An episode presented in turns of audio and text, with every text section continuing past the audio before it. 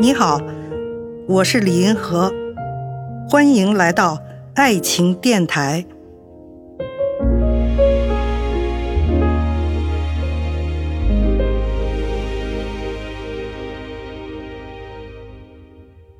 在爱情当中呢，忠诚的问题是一个千古的问题啊，也是一个大家最津津乐道的问题。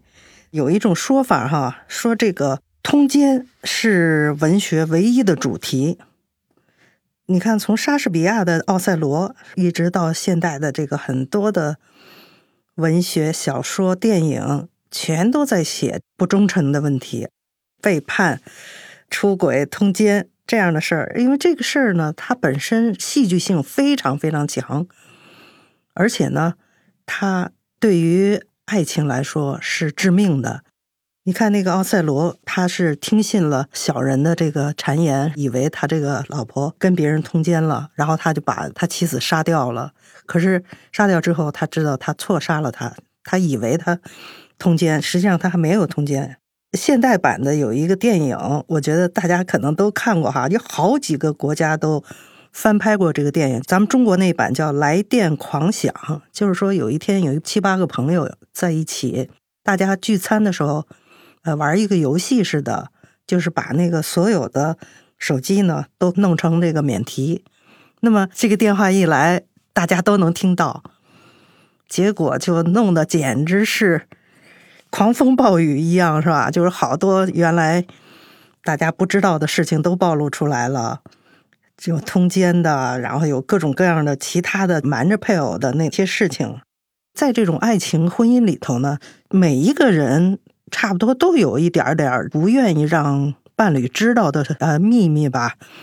那最大的秘密就是情人了，自己有一个不忠的行为。那小秘密就是。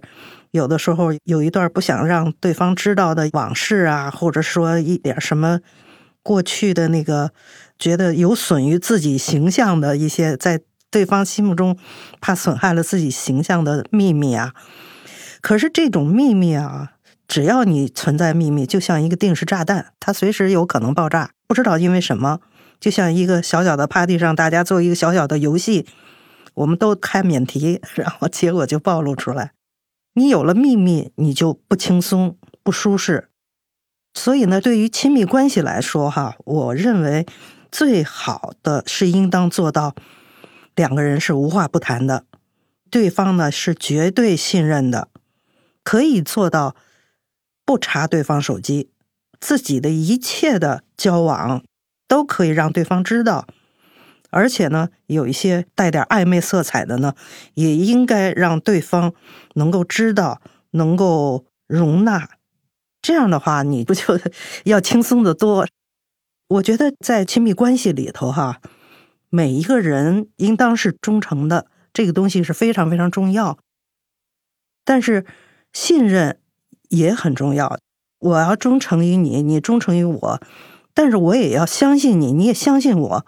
另外呢，应当是给对方一点点空间。我觉得有的人特别过分哈，比如这个男的上街爱看漂亮女人，一看，然后他就不乐意了，他觉得对我不够尊重吧，或者是说嫌我还不够漂亮是怎么的，还要去看别的女人。你如果连这么一点点空间都不给他的话，这个就不好办了。我觉得对亲密关系来说也是一种损害。要相互忠诚，这点是绝对重要的。你如果老是偷偷的做很多事情，就是你们俩人的关系里头，就不是真正的相亲相爱的这种互相忠诚的关系了。这样当然是不行。但是呢，在相互忠诚的前提之下呢，也应该给对方一点空间。这样的话，你们的爱情呢才能更加持久。而且更加稳固。